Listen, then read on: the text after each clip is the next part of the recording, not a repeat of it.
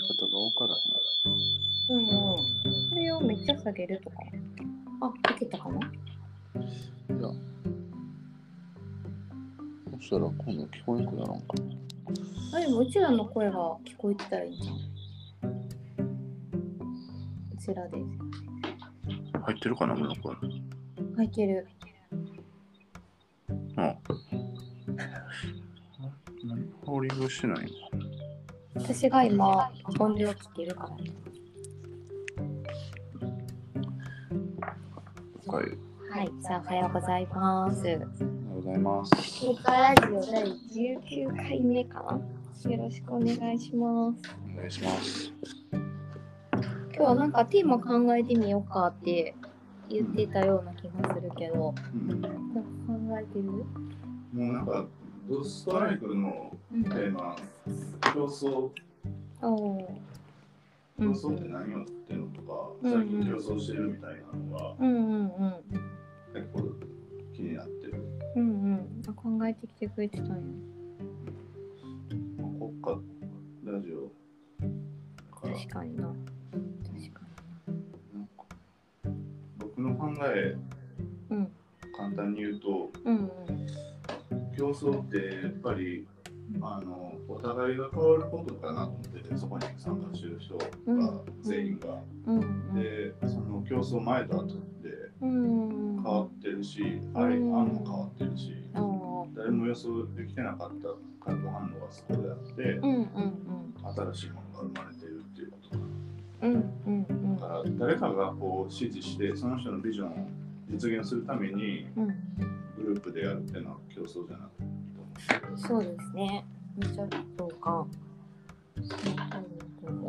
なんかそれをこう引き引き出すというかあのそれが生まれるための環境づくりうん。ってどういうところなんでしょうね。うん。うん。例えばそこに学生がインターンとかできたとして、うん。そこで競争が生まれる環境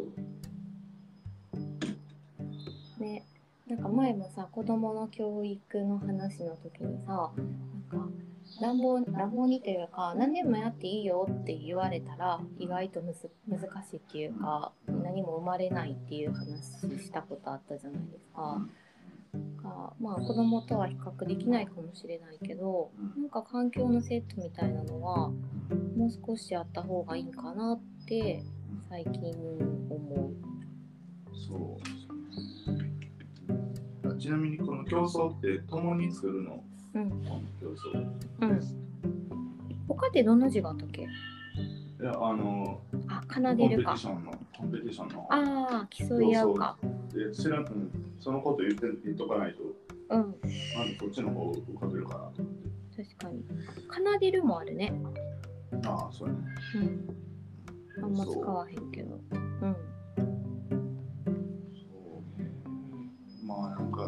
言葉で言うとチンプやけどこうどうやったら自発性的にうん。動けるのかとか、うんうんうん。確かにそれそこが難しいな。うん。か成功体験としてうん自分のそのアイデアがうまくいったら気持ちいいの先のうんその競争によって生まれたことでうんもうちょっとその、まあ、社会がどうなるかとか未来がどうなるかとかなんか自分の手の届かないとこにどんどんなっていく感じをうん一緒に描いているかは結構重要やなと思ってそこをやっぱりいっぱい話す、うんうん、そうそう。それはあるよな。なんかまずやっぱり手動かせれちゃうからいろいろ。うんうん。だからあのー平田オリーザーさんだったと思うけど、うん。が阪大でで教えてる時にやってた授業はうんあのーなんていうかイメージを言葉で共有していくみたいなのがあって、うんうん。それを大橋田清和さんが本に書いててうんそれが面白かったというか衝撃を受けたみたいな。うんうん。なんか絵絵をイメージって言ってもさその例えば Google 画像とかでイメージを先にバンって見せちゃうと、うん。それって収束しちゃうけども、それをどうやってこう対話でうん。共有していくかみたいな、うん。なんかふわふわとかそういううん。うん。うん。なるほどうん。もういろん。なのを駆使してやとは思うん。だけど、なん。かその感じはうん競争の前提としてそのやっぱこの人どういう思考なんやろうとか、この人こういう、まあ、技術持っているとかやっぱ相手を理解してわなきゃ競争もなかなか難しいんかなと思ってそのプロジェクトのゴールだけじゃなくてその人が持っているものを引き出すためにもなんかそうかコミュニケーションするのかなって今聞いてて思いました。あこういう時こういう言葉使う人なんやっていうのが分かればより競争しやすくなる。うん、だからその子供の話とかにちょっと戻すとうん。こうしなさいっていうなんかゴールを見せちゃうんじゃなくて、うんうんなんかそこもやっぱり変容していくという、うん。変容する余地があるようなうんうんうんコミュニケーションの取り方をお互いがやるみたいな、うんうんうん大人がこうこうこれがゴールですみたいな、うん。こうしましょうじゃなくてうん。ちょっと抽象的なうんコミュニケーションから始まってるそれすごい難しいことなのかもしれないけど、うんそっちのような気がうん。なんか最近あのヒロさんも一緒にやってるプロジェクトで毎週定例やってるじゃないですか。でやっぱりめっちゃ会話が良くなってるなって感じるんですよ。っぱり会話の数増えて共通言語ちょっとずつ増えてきてる感じがするからあその積み重ねなんやなって当たり前なんですけど改めて思いましたね。結局建築でもうん。競争っていうかチームでやってる時にうん。僕やっぱ一番ダメやなって思う時は、うん。イメージだけでの戦い戦いというか、うん。になってて、はいはいはいはい。そこでどういう空間を作ろうとか、うんと思ってるかみたいなそういう、うんうんうん。なんかその根っこの部分の話が、じっくりできずに、いきなりこう、案の良し悪しの話になったら、うんうんその良し悪しっていうのはやっぱり判断できないうんうんうんから、なんかうん。好みの戦いになっちゃうというそうだねそ。れでなんか競争してる感じがね。うんうんうんうん。わかる。一方でそのあ言葉だけのやり取りでその実践をしないとやっぱ机上の空論が続くっていうのも感じることがあってやっぱりその、まあ、完成形を作るじゃなくてもちょっとずつ手を動かしながらその思考のじなんか検証うんをしていくっていうのもすごい重要ですうんよねと思う。うん帰ってくる感じ。回り回って。うん。まあそれはでも一方でというか、うん。うん、なんかやりながらなんかうんそのフィードバックサイクルを回していくというか、うんうんなんか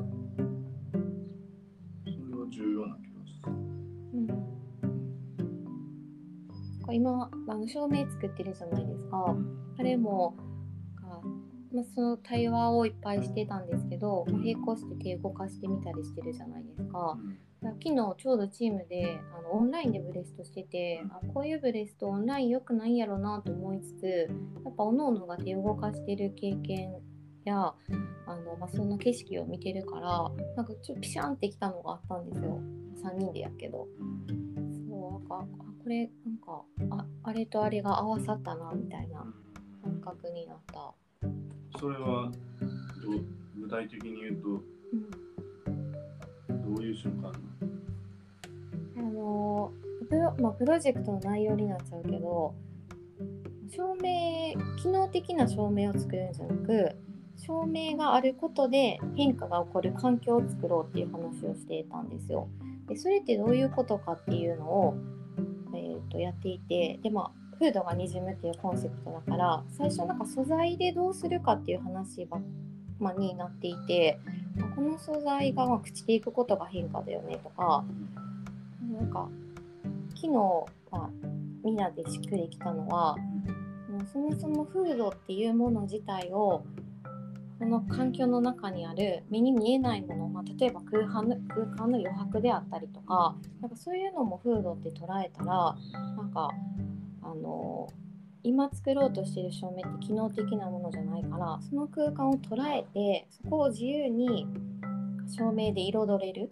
っていうような、まあ、オブジェクトに近いんですけどっていうものができたら面白いんじゃないかっていう、まあ、話になってなんかいろいろ今ちょっと箸をって伝えちゃったからしっくり来ないかもしれないけどああやりたかったのこういうことかもなとかこう環境をセットして自分でそこの照明の在り方を考えてもらってなんなら自分で手を動かす余白もあってそれをこうオリジナルで作れるようなキットというかそういうものの方が今回いいんかなっていう出来上がったものがこう変化を生んでいく形を変えていくじゃなくて自分で最初からその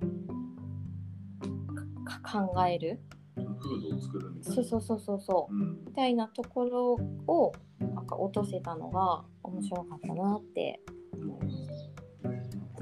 うん。それが会話の中でうん。3うん人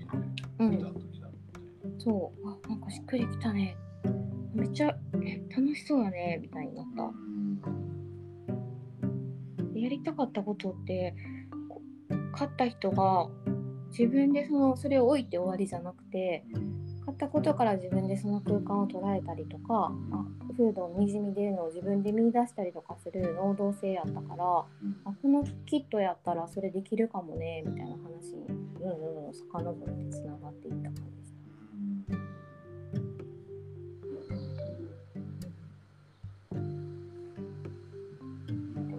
ちの話も聞きたく フードって何とかそねその。今日その話から襲っていくけどうんうんうん。いや私もう一個聞きたかったのがさ変わるんかいって感じだけどフードって何から話すともともとはその場所のえっと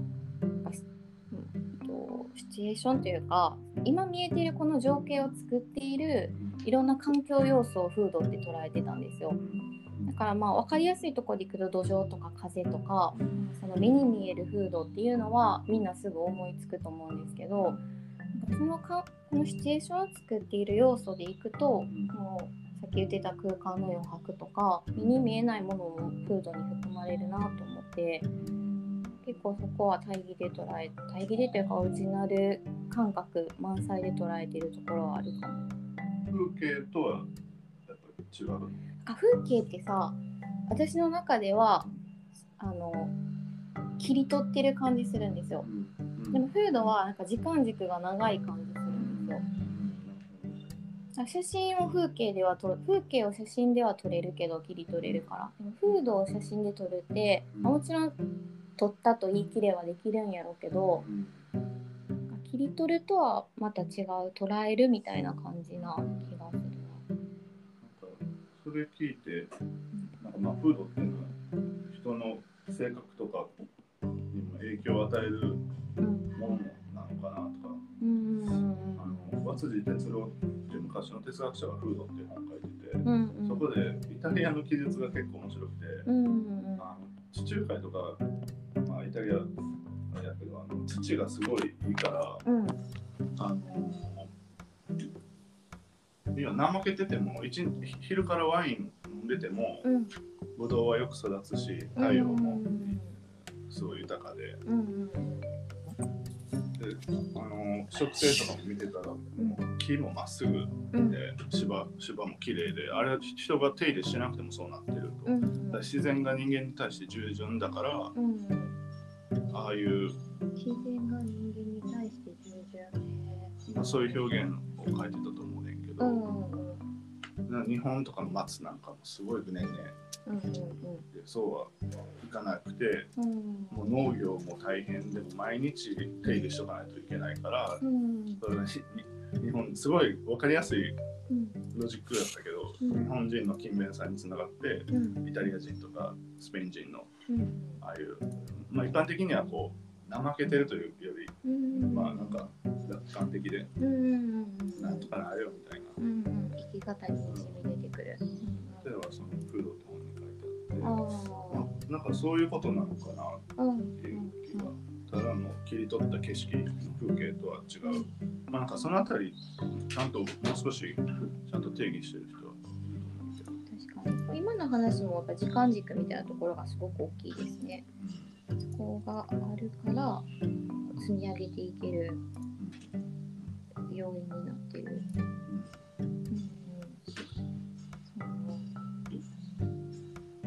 なんかそのさっき私が聞きたいって言ってたことがあのその違和感のあるシチュエーションというか、えっと、ううまくいかないアンコトアンコントロールのシチュエーションをどう捉えるかっていう話よくしてるじゃないですか。でまあ、競争によってそれ重要やと思っててで、えっとそう今のそのイタリアの話もなんか聞いてて、まあ、想像やけど、その従順って言ってるけどなんかもうちょっと許容してるからアンコントロールをあのそれと向き合えるっていうスタンスがあったのかなと思ってなんかわかる。で私最近あの基本的にアクシデントが起こる環境ってすごい好きやしなんかそれをもうルーティン嫌いやからどうやって起こすか自分で考えてるんですけどなんかこの人とコミュニケーションしてたらちょっと気持ち悪いなって思うことが増えてきた人がいるんですよ。でなんかそれを最初はあこれはでも自分にとって必要なあの違和感とかあのアクシデントを生んでくれる人やって思ってたんだけどなんかこの気持ちはちょっとそれじゃないかも。なんならちょっとストレスがすごすぎるかもって思い出してきちゃったんですよ。だからそこは自分の中でもうちょっと整理しなあかんねんけどちょっとアクシデントを受け入れるとは違うような気がしてきたという悩み相談みたいになるけど。最初の競争の定義で言うとうんお互いがそういうアクシデントを許容できるようなうん。コミュニケーションじゃないとうん。アクシデントって生まれないような気がしててうん。どっちか片一方が説得みみたいなコミュニケーションになってるとああ確かにルミさん。が言ってるアクシデントとか競争にはならないうん。気がしてるうん。そういう。タイプのコミュニケーションを取ってくる人なん。だなってのはちょっと思って聞いてそうやけどまあ、向こうはそん。なつもりないけど私がなん。かその人を、まあ、あリスペクトもしてるしなん。かこうそういう目でフィルターがかかっちゃってるんかもなと今聞いてて思ったな。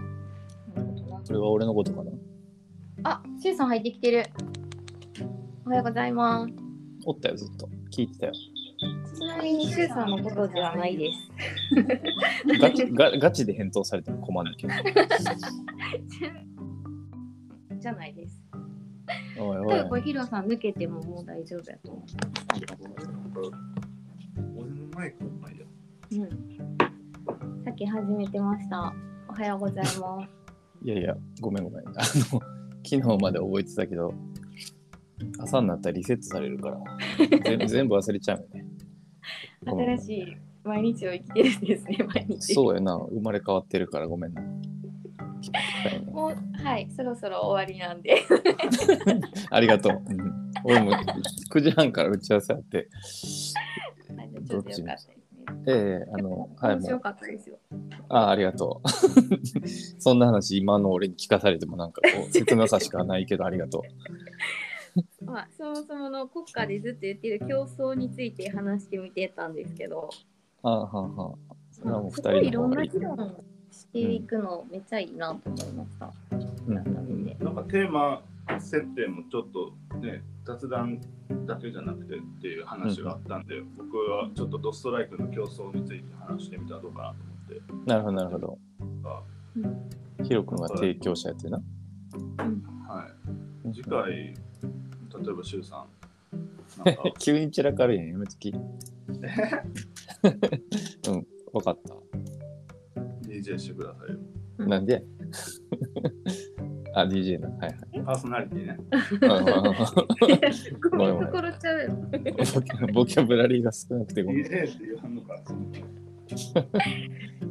あかなんか競争いろんな角度で深めていくのも面白いですけど、うんシュウさんに任せます。次は多分ね、えっといつなんか？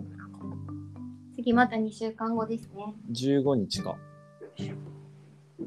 その日多分あれやな、川上くんと一緒に現場向かってるかもわからんな。うん前と一緒の状況かも。うん。りょう、じゃあ今日も良い一日をお過ごしください。どうもありがとうございます。はい。お疲れ様です。さようなら。さよなら。お疲れ。